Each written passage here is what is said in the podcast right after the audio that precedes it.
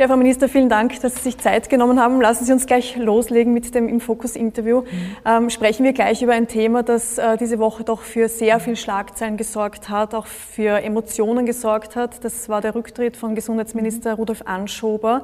Wie ist Ihnen ergangen, wie Sie davon gehört haben? Also ich muss sagen, mich hat das schon sehr bewegt. Ähm, ich kenne Rudi Anschober jetzt schon länger, auch äh, natürlich äh, ähm, zu einer Zeit, wo ich noch Abgeordnete war, ähm, äh, in der letzten Legislaturperiode, äh, wo wir viele Sachen auch gemeinsam angegangen sind. Also ich habe sehr oft auch an seine sehr erfolgreiche Initiative ähm, Ausbildung statt Abschiebung ähm, zurückgedacht und äh, habe ihn damals auch in diesem Rahmen kennengelernt. Und ähm, eine Anekdote, die mich auch sehr stark äh, verbindet mit ihm, ist, dass ähm, er war letzten Endes auch derjenige, der mich angesprochen hat, ob ich zu den Grünen wechseln möchte.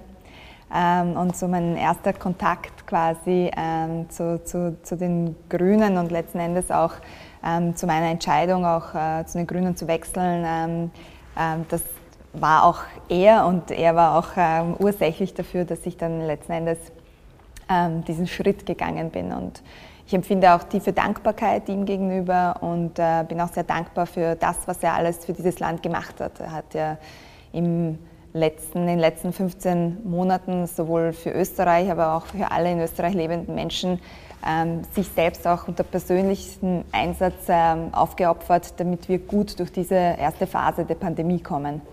Und, ähm, und ich, also ich empfinde wirklich große Dankbarkeit und äh, große Hochachtung und Respekt vor seinem Entschluss.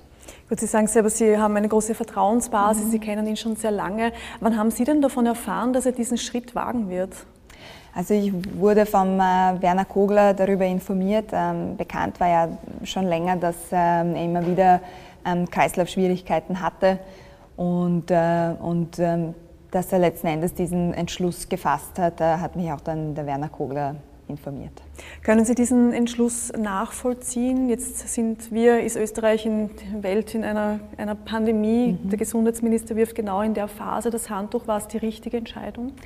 Ich glaube, es, also ich ähm, halte, ich weiß, dass wenn Rudi Anschober etwas macht, dann macht er das äh, sehr, sehr durchdacht und ähm, äh, mit ähm, sehr viel ähm, Reflexion, weil er jemand ist, der viel reflektiert und sich auch Gedanken darüber macht. Und ich weiß, dass er diesen Entschluss sicher nicht leicht gefasst hat, ähm, aber dass er sich selbstbewusst seiner Kräfte auch bewusst ist und äh, auch gesehen hat, dass er jetzt auch auf seine Gesundheit schauen muss. Und, äh, und daher kann ich das absolut nachvollziehen, habe aber wirklich großen Respekt vor der Entscheidung, ähm, denn ähm, das äh, wird nicht jeder sich hinstellen und äh, sich das eingestehen. Er hat 15 Monate lang dieses Land ähm, und die Menschen auch mit Mut und Zuversicht durch diese Pandemie geführt und dafür bin ich ihm auch sehr dankbar. Da ist er auch über die Grenzen seiner Gesundheit gegangen. Sie haben es angesprochen, Gesundheitszustand vom äh, Gesundheitsminister war, war der Grund. Mhm. Ähm, Jetzt ist bei Ihnen so, Sie sind seit äh, Anfang Jänner oder seit Jänner sind Sie frisch gebackene Mama. Mhm.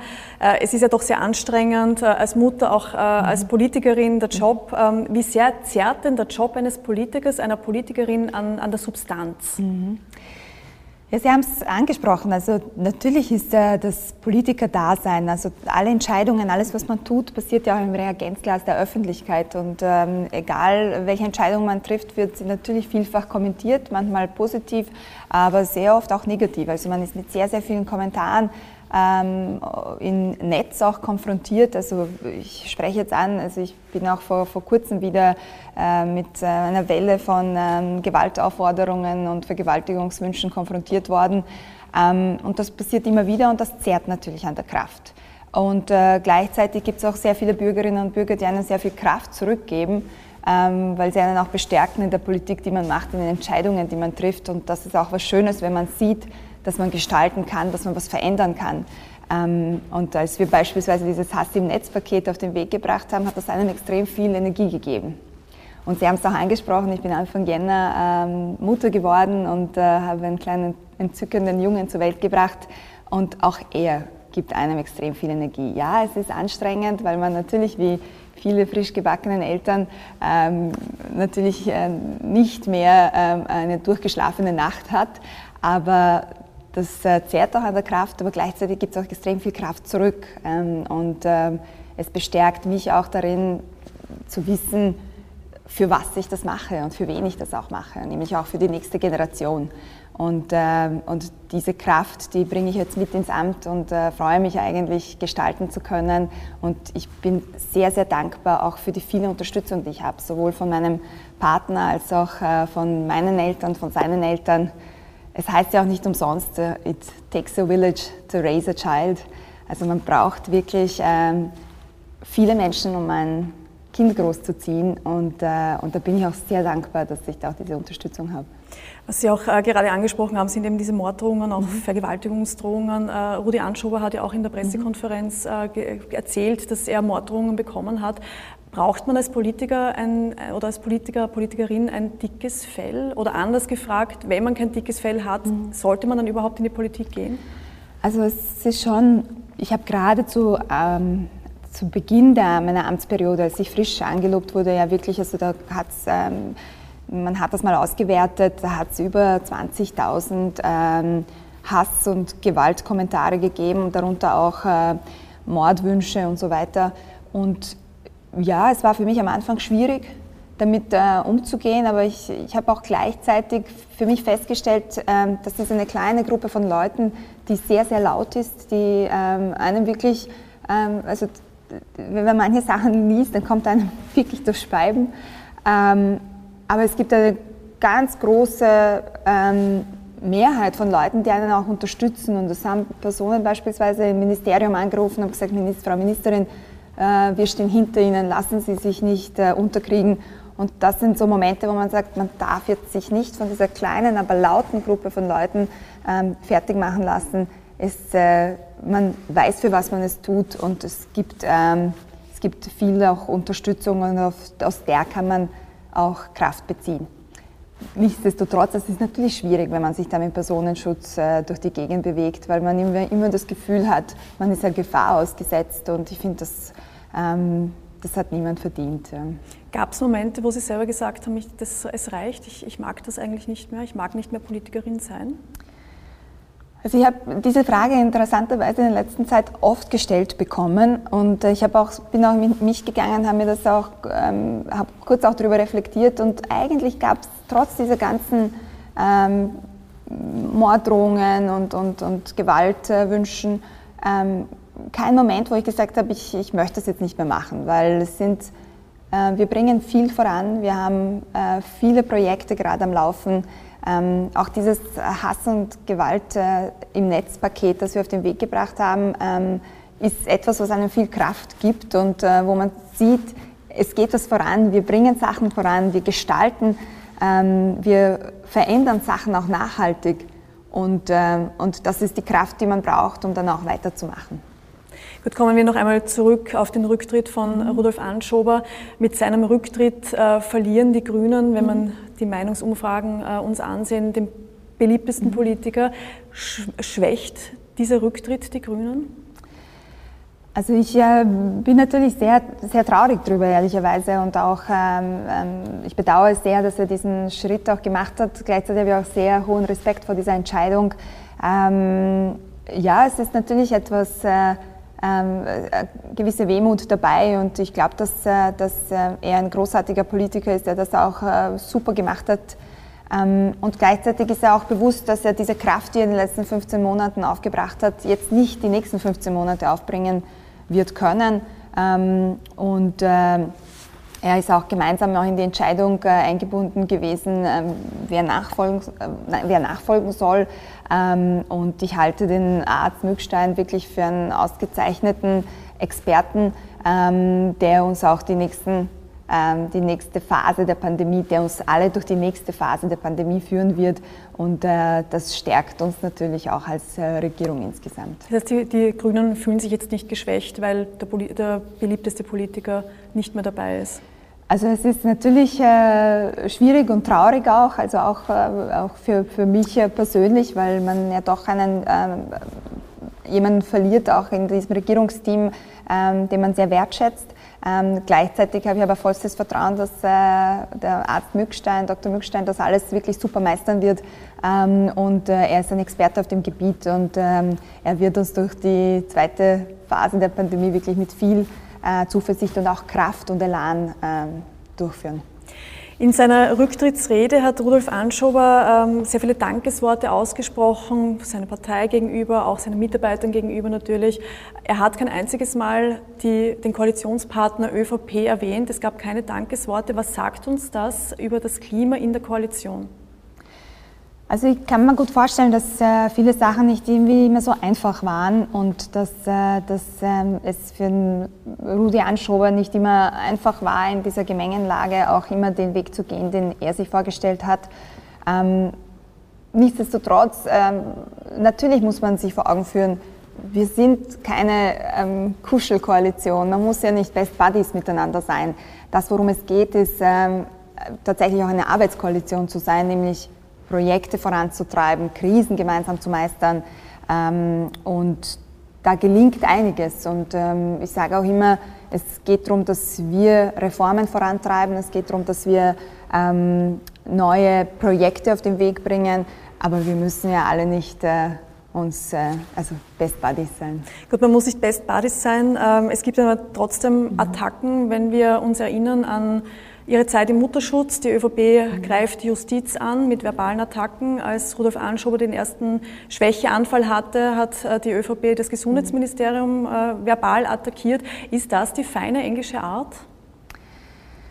Also äh, es bleibt natürlich, es sollen, es nicht, steht nicht mir zu, jetzt das zu beurteilen. Ähm, es können auch andere Leute beurteilen, wie sie das interpretieren möchten. Für mich zählt jetzt letzten Endes das Ergebnis. Und ähm, Werner Kogler, der mich zu der Zeit vertreten hat, aber auch ich, als ich aus dem Mutterschutz zurückgekommen bin, habe mich ganz klar vor die Justiz gestellt und vor die unabhängige Ermittlungsarbeit der Staatsanwaltschaft. Und das werde ich auch weiter tun. Also ich werde auch weiterhin, äh, wenn, wenn äh, pauschale Angriffe auf die Justiz äh, kommen, werde ich mir auch weiterhin ähm, dagegen aussprechen und die Justiz auch in Schutz nehmen. Gleichzeitig aber, wenn es Kritik gibt, die berechtigt ist, wenn es eine Kritik gibt, die konstruktiv ist, die nehme ich immer dankend an. Ich habe auch ähm, einige Evaluierungsvorhaben und andere ein, äh, zig Arbeitsgruppen ins Leben gerufen, um einfach Sachen zu verbessern und, und äh, zu beschleunigen und das werde ich auch äh, weiterhin tun. Also ich bin dankbar für jede konstruktive Anregung, aber pauschale Angriffe weise ich zurück und das hat der Werner Kogler in meiner Abwesenheit auch gemacht.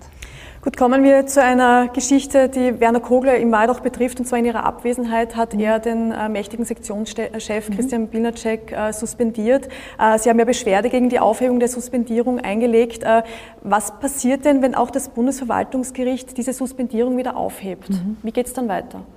Also zunächst muss man sich äh, anschauen, also die Beschwerde wurde ja erhoben, weil die zuständige Sektion das auch geprüft hat und der Meinung gewesen ist, wir sollten da in diesem Fall eine Beschwerde erheben. Und das hat das Justizministerium dann letzten Endes auch gemacht. Ähm, und jetzt äh, wird man sehen, wie der Bundesverwaltungsgerichtshof ähm, entscheidet. Und äh, man wird dann die Entscheidung, die kommt, genauestens analysieren ähm, und dann natürlich schauen, wie es weitergeht. Aber würden Sie eine Rückkehr von Christian Bilacek akzeptieren? Also ich kann das aus heutiger Sicht nicht sagen, weil ich laufende Disziplinarverfahren derzeit nicht äh, kommentieren kann, auch nicht als Weisungsspitze und äh, als Justizministerin. Ähm, das Disziplinarverfahren läuft gerade. Ähm, es gibt auch andere Verfahren, die laufen. Also insofern äh, möchte ich mich da auch nicht einmischen, weil jede Wertung von mir würde natürlich interpretiert werden und könnte auch indirekt als Weisung verstanden werden. Daher halte ich mich da zurück und warte auch die, das Ende der Verfahren ab. Gut, es ist aber trotzdem ein Vorwurf äh, gegen Christian Pilnacek. Er soll ja das Kabinett von Finanzminister mhm. Gernot Blümel beraten haben, wie man gegen unliebsame Ermittlungen vorgeht.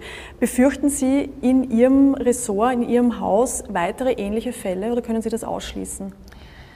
Also ich habe immer gesagt, sobald ähm, der Verdacht aufkommt, dass ähm, hier Informationen nach außen gehen oder dass Informationen ans unzuständige Ministerium nach außen gehen, ähm, muss das klar benannt werden und muss das auch klar mir kommuniziert werden. Ich habe in der Vergangenheit halt immer wieder Schritte ergriffen, wenn ich von solchen Verdachtsmomenten gehört habe, ähm, um das auch zu prüfen zu lassen und bin dann auch, äh, habe dann auch meine Schritte da gesetzt. Also wir haben ähm, einige Sachen in der Vergangenheit bereits gemacht. Wir haben Berichtspflichten quasi reduziert, auch aus dem Grund, weil ähm, die, wir festgestellt haben, die Staatsanwaltschaften sind zum Teil mit überbordenden Berichtsaufträgen konfrontiert und müssen unabhängig arbeiten können. Wir haben die zwei, ähm, die große Strafrechtssektion geteilt, nämlich ähm, in einen legistischen Teil, die, die für die Gesetze zuständig sind, und in einen Teil, der für die Einzelstrafsachen, für das Strafverfahren an sich zuständig ist, weil ja der Vorwurf in der Vergangenheit immer war, dass aufgrund dieser Vermengung es auch zu einem Anschein äh, der Befangenheit kommen könnte. Und um jede, jeden Anschein der Befangenheit zu vermeiden, haben wir dann letzten Endes die äh, Sektionen getrennt. Und ich sage auch immer und habe auch da wirklich äh, allen auch gesagt, sobald irgendwie ein, ein Verdacht einer gewissen Einflussnahme da ist, ähm, dann ist das unbedingt zu melden, weil ich werde jeden Verdacht auch natürlich prüfen lassen. Gut, Sie sind aus dem Mutterschutz zurückgekommen. Ähm, da ist ja in diesen zwei Monaten ist ja dann doch einiges passiert, eben die Suspendierung von Christian äh, Pilnacek. Dann ähm, der wurde dem, dem Leiter der Wiener Oberstaatsanwaltschaft Johann Fuchs das Handy abgeknüpft. Äh, abgeknöpft. Äh, es läuft ein Disziplin oder es wurde eine Disziplinaranzeige erstattet. Es gab auch eine Sicherstellung bei äh, Wolfgang Brandstätter, dem äh, Verfassungsrichter. Wenn man so das alles hört, das alles liest, Gibt die Justiz derzeit nicht ein miserables Bild ab? Ja, das ist tatsächlich etwas, was immer wieder gefragt wird. Und äh, ich muss auch ganz klar sagen, ich finde, man sieht ja gerade bei diesem Verfahren, bei dieser staatsanwaltschaftlichen Ermittlungsarbeit, dass die Staatsanwaltschaft unabhängig vom Ansehen der Person und auch unabhängig, wen es gerade betrifft, unabhängig davon, ähm, also und unabhängig im Allgemeinen auch arbeitet, weil sie ja auch in eigenen Reihen ermittelt. Und äh, ja, es kann, es ist in den letzten, also in den zwei Monaten, wo ich, äh, wo ich nicht da war, sind, sind viele Sachen ans Tageslicht gekommen. Ähm, aber ich möchte nochmal betonen, die Staatsanwaltschaft ist verpflichtet, jeden Verdacht, der an sie herangetragen wird, nachzugehen. Ähm, und wenn Verdachtsmomente erhoben werden, dann ist sie auch gesetzlich verpflichtet, Beweis, entlastende Beweise zu finden, aber auch belastende Beweise zu finden und das tut sie auch. Ähm, und ähm, es ist daher ähm, ihre Verpflichtung, jeden Verdacht nachzugehen und ohne Ansehen der Person zu ermitteln. Und ich finde, das zeigt auch gerade, dass die Justiz in eigenen Reihen ermittelt, dass, das auch, dass die Staatsanwaltschaft das auch macht. In Ihrer Abwesenheit, wie oft haben Sie sich da gewundert, äh, was da alles möglich ist, welche Turbulenzen da in einem Haus möglich sind?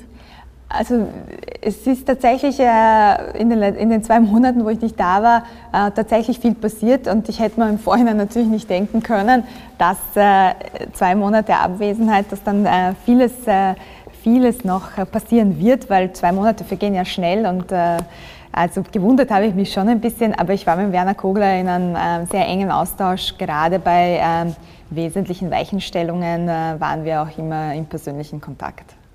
Als Sie als Justizministerin äh, das Amt übernommen haben hier in diesem Haus, äh, da wussten Sie ja schon, dass äh, das Justizministerium eine große Baustelle ist. Es gab Geldmangel, Personalmangel. Wie schwer wird denn das für Sie, dieses ganze Chaos zu beseitigen, wenn man es Chaos nennen möchte? Ähm, also Chaos würde ich es nicht nennen. Ähm, es, ist tatsächlich aber, es sind tatsächlich aber viele Baustellen da. Ähm, und zwar, als ich angetreten bin, beziehungsweise als ich ins Amt gekommen bin ähm, als Justizministerin, war ja auch dieser Wahrnehmungsbericht vom äh, ehemaligen äh, Justizminister Jablona da, der wirklich ein desaströses Bild gezeichnet hat. Ähm, und ich habe gesehen, die Justiz ist die letzten zehn Jahre äh, wirklich ähm, chronisch unterfinanziert gewesen und dadurch hat man auch langsam angefangen zu spüren. An allen Ecken und Enden hat es an Geld gefehlt und natürlich hat man angefangen zu spüren, warum. Und dann haben sich die ersten ähm, Kritiker gemeldet, warum läuft das nicht, warum funktioniert das nicht, äh, warum dauern die Verfahren so lange. Und daher war es mein erstes Ziel und vordergründigstes Ziel, was ich dann auch erreicht habe in den Budgetverhandlungen, ähm, mehr Geld für die Justiz zu beschaffen. Denn ähm, es war einfach notwendig, ähm, sowohl bei den Gerichten aufzustocken, als auch bei der Staatsanwaltschaft aufzustocken. Also wir haben beispielsweise die Wirtschafts- und Korruptionsstaatsanwaltschaft um 10 Prozent aufgestockt, ähm, weil es einfach hier wichtig ist, Akzente zu setzen und dort, wo massiv heruntergewirtschaftet wurde, auch äh, wirklich aufzubauen. Denn ja, wir haben viele Verfahren, wir haben auch sehr viele komplexe Verfahren und Verfahren werden immer komplexer und die Justiz muss die notwendigen finanziellen Mittel haben, um hier auch arbeiten zu können. In ihrer Abwesenheit hat eben die ÖVP ähm, die Justiz angegriffen, eben auch wegen der Wirtschafts- und Korruptionsstaatsanwaltschaft. Äh, die ÖVP wirft äh, äh, vor, dass es dass es Hausdurchsuchungen in der Causa Blümel unter falschen Annahmen gegeben hat. Die ÖVP will die Wirtschafts- und Korruptionsstaatsanwaltschaft umbauen. Was sagen Sie dazu? Ist das auch in Ihrem Sinne? Muss was umgebaut werden oder passt alles? Also ich halte es für, und das habe ich auch von Anfang an seit meinem Amtsbeginn gesagt, ich halte es nicht für richtig, äh, zum Beispiel die Wirtschaftsagenten aus der Wirtschafts- und Korruptionsstaatsanwaltschaft äh, zu entfernen weil wir wissen, dass sehr oft äh, Wirtschaftskriminalität und Korruption sehr oft äh, ineinander fließt und es daher absolut notwendig ist, dass hier beide äh, Punkte in, einem, also in einer Behörde zusammenlaufen. Ähm, gleichzeitig ist es auch wichtig, immer zu betonen, wenn man den Eindruck hat, dass eine Ermittlungshandlung nicht gerechtfertigt ist oder dass eine Ermittlungshandlung an falschen Tatsachen beruht, ähm, dann gibt es innerhalb der Justiz, in der unabhängigen Gerichtsbarkeit äh, und der Staatsanwaltschaft immer die Möglichkeit, dagegen Beschwerde zu erheben. Und das geht dann in die zweite Instanz. Jede Ermittlungshandlung äh, wird natürlich auch im Vorhinein genehmigt und, äh, und kann auch im Nachhinein dagegen Beschwerde erhoben werden. Also insofern ähm, gibt es einige Rechte, die die Beschuldigten auch haben in der Strafprozessordnung, um sich gegen ähm, fehlerhafte Entscheidungen zu wehren. Und das kann auch jeder Betroffene tun. Gut, äh, eine neue Strafprozessordnung äh, durch die Razzien bei Behörden eingeschränkt werden könnten, die hat ja im Vorfeld für Aufregung gesorgt bei der Opposition. Sie haben sich jetzt eine Expertenrunde zur Seite genommen und haben gesagt, nein, es wird so nicht kommen. Wie wird denn diese, diese Strafprozessordnung aussehen? Also es war tatsächlich eine spannende Diskussion, die auch teilweise akademisch äh, geführt wurde im Justizministerium, ähm, weil natürlich gilt auch verfassungsrechtlich der Vorrang der Amtshilfe vor einer ähm, Zwangsmaßnahme, also vor einer Hausdurchsuchung oder einer Sicherstellung. Und die Frage, die sich aber stellt, wenn jemand, äh, wenn die Staatsanwaltschaft das Gefühl bekommt oder Anhaltspunkte hat, warum diese Amtshilfe nicht greift, weil zum Beispiel ein hoher Beamter betroffen ist, dann ähm, muss sehr wohl eine Zwangsmaßnahme, eine Hausdurchsuchung oder eine Sicherstellung möglich sein. Und äh, deswegen haben wir diesen gemeinsam mit Experten und Experten diesen ähm, Paragraphen, den Sie da ansprechen, analysiert und haben ein paar Punkte gefunden, die wir auch ändern werden. Ähm, wir werden jetzt natürlich auch das Begutachtungsverfahren abwarten und äh, hier auch äh, natürlich Änderungen vornehmen. Denn ich habe immer gesagt, mein Ziel ist es ja, die Staatsanwaltschaft zu unterstützen und die unabhängige Ermittlungsarbeit zu unterstützen ähm, dort, wo es geht, zu vereinfachen und äh, Möglichkeiten zu schaffen, auch Rechtssicherheit zu haben. Ähm, aber dort, wo die Korruptionsermittlungen eingeschränkt werden oder wo das äh, Gefühl entsteht, uh, da könnte was, äh, könnten Ermittlungshandlungen eingeschränkt werden, äh, das werde ich mit Sicherheit nicht machen, weil das dem Ziel der stärkeren Korruptionsbekämpfung nicht entspricht. Und äh, daher werden wir das auch so ändern.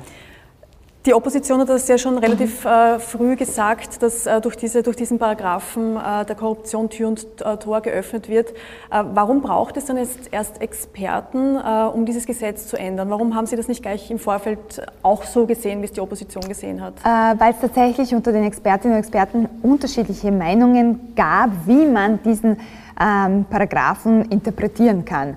Und daher, und ich sage immer, wenn es irgendeinen Interpretationsspielraum gibt in die eine oder in die andere Richtung, äh, dann müssen wir das als, als äh, also sowohl als Justizministerium äh, als auch dann letzten Endes als die Legislative klarstellen, weil alles, was im Strafrecht passiert, muss präzise und genau formuliert sein. Und da bin ich auch sehr dankbar für den Austausch mit den Experten und Expertinnen, damit, weil wir dadurch auch eine Lösung gefunden haben, die noch präziser, noch genauer ist und mit Sicherheit nicht den Interpretationsspielraum zulässt, dass hier Korruptionsermittlungen beschränkt werden. Das heißt, Sie können in dem Fall auch garantieren, dass weiterhin Razzien möglich sind, auch wenn nicht gegen Behördenleiter ermittelt wird? Ähm, das wird natürlich auch der Fall sein, ja. Befürchten Sie Widerstand, wenn Sie das jetzt ändern von Seiten der ÖVP, die ja doch das auf Schiene gebracht haben? Also es ist ein Entwurf, der aus dem Justizministerium stammt äh, und der, das, was natürlich dem Innenministerium wichtig war, war die nachrichtendienstliche Komponente, nämlich dass äh, wenn ähm, nachrichtendienstliche Sicherstellungen ähm, erfolgen, dass die auch entsprechend klassifiziert sind. Das ist etwas, das äh, aus äh, der BVT-Causa ähm, auch bekannt ist und letzten Endes auch ein Allparteienantrag im Parlament war, weil man muss alles, was im Nachrichtendienst gesammelt werden, also die nachrichtendienstlichen ähm, ähm, Dokumente, Unterlagen sollen auch entsprechend klassifiziert werden. Der andere Teil, den Sie ansprechen, nämlich welche Ermittlungsmöglichkeiten haben die Staatsanwaltschaften, ähm, das ist etwas, das betrifft meinen Zuständigkeitsbereich und da werde ich äh, natürlich auch entsprechend ähm, auch reagieren. Denn ich, mein klares Ziel ist, Korruptionsermittlung muss gestärkt werden. Die Staatsanwaltschaft muss in ihrer Unabhängigkeit gestärkt werden und da darf es keine Beschränkungen der Ermittlungshandlungen geben, nicht einmal, wenn die Interpretation das zulässt. Kommen wir zu einer anderen Causa, die ebenfalls schon seit, seit Monaten eigentlich für Schlagzeilen sorgt. Das ist die, die Causa Blümel. Äh, mhm. gegen, den, äh, gegen den Finanzminister wird ja, wird ja auch ermittelt. Ähm, in der Causa Blümel sollen mehrere Razzien im Vorfeld äh, verraten worden sein. Können Sie ausschließen, dass das, äh, dass, dass, äh, dass das Ganze aus dem Justizministerium gekommen ist, wenn man jetzt Causa Bilnacek äh, anspricht? Also ich habe immer gesagt, wenn Verdachtsmomente da sind, wo, es, äh, wo ein Verdacht da ist, dass ähm, aus dem Justizministerium ähm, Sachen oder Informationen kommen, ähm, dann bitte an mich weiterleiten, weil ich werde dann mit Sicherheit eine Prüfung fahren lassen, weil es mir einfach wichtig ist, ähm, dass das nicht passiert. Ähm, das, was wir nicht vergessen dürfen, ist, äh, wenn einmal ein Ermittlungsakt angelegt ist, wenn ermittelt wird, wenn Akteneinsicht da ist, dann haben natürlich viel mehr Personen Zugriff auf einen, ähm, auf einen staatsanwaltschaftlichen Akt, weil natürlich hier Akteneinsicht auch äh, gewährt wird. Ähm, nichtsdestotrotz, ich sage immer, dort, wo ein Verdachtsmoment auftaucht, dass das außerhalb der Justiz kommt, ähm, werden wir dem auch nachgehen und gehe ich da auch mit jeder, mit aller Vehemenz nach. Ähm, die Staatsanwaltschaft hat aber nicht das Interesse, hier irgendwelche ähm, Sachen zu, nach außen zu, zu, zu senden, weil natürlich sie dadurch ihre eigenen Ermittlungen gefährden würde. Ähm, und, ähm, und daher muss man da auch immer gewisse Vorsicht walten lassen. Diese ganzen Vorfälle, die es gegeben hat, äh, schwächen die das Vertrauen in Ihre Mitarbeiter? Also ich sind viele Schritte jetzt gesetzt worden. Zum einen gibt es ja das Disziplinarverfahren, zum einen laufen Strafverfahren. Ähm, ich glaube, dass äh, auch vielen bewusst ist, dass äh, dort, wo die Sachen ähm, anders laufen, als, als äh, dass das Gesetz es vorsieht, dort, wird's auch dort wird auch entsprechend gehandelt. Also ich glaube, gerade dadurch, dass es ein Disziplinarverfahren gibt, dadurch, dass es ein Strafverfahren gibt, ähm, glaube ich ehrlich gesagt, dass das sogar das Vertrauen stärkt, weil man sieht, dort, wo Missstände sind, ähm, wird es auch Gefahr, Verfahren geben, ähm, die die Verdachtsmomente, die auftauchen, auch ähm, klären und prüfen. Nochmal auf die, auf die Causa Blümel zurückzukommen. Mhm. Wir alle haben die Chats gelesen, die er geschrieben hat äh, mit, mit Thomas Schmidt. Das ist der Vorwurf der Postenschacherei, steht im Raum. Es wird ermittelt. Äh, ist, das Bild des Finanzministers ist, ist derzeit eher verrückt, wenn man so, so oder schief, wenn man es so, so nennen will. Früher als Oppositionspartei hätten die Grünen lautstark den Rücktritt des Finanzministers gefordert. Jetzt ist man in der Regierung, jetzt sagt man eigentlich gar nichts mehr dazu. Muss man sich da zurückhalten oder haben sich die Grünen so geändert, dass das jetzt nicht mehr passiert? Ich glaube, das ist jetzt nicht eine Frage, die man den Grünen stellen soll, sondern das ist tatsächlich eine Frage, die an den Justiz, äh, nicht den Justizminister, sondern an den Finanzminister zu stellen ist. Äh, weil der Finanzminister letzten Endes auch weiß, äh, wie die Sachlage tatsächlich ist und dass es auch liegt in seinem Ermessen ähm, zu, zu sagen, ähm, wie er sein, ob er sein Amt auch und wie er sein Amt auch weiterführen wird können.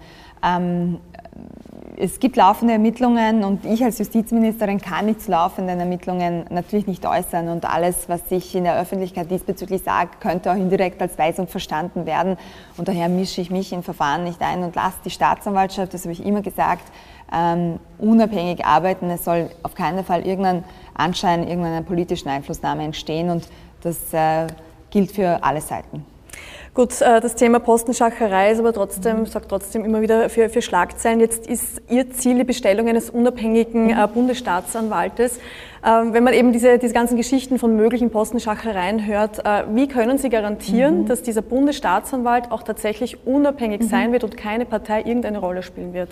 Das ist tatsächlich eine sehr gute Frage und das ist eine, ein, das wichtigste Thema überhaupt eigentlich, weil das, äh, äh, was wir also die, diese Reform des Bundesstaatsanwalts, diese Reform des, des Justizsystems ist eine grundlegende Reform. Und jedes System, das wir neu schaffen, ähm, um dafür zu sorgen, dass die Staatsanwaltschaft noch unabhängiger arbeiten kann, unabhängig von politischer Einflussnahme arbeiten kann, muss dafür sorgen, dass das System besser wird als das, was wir jetzt haben.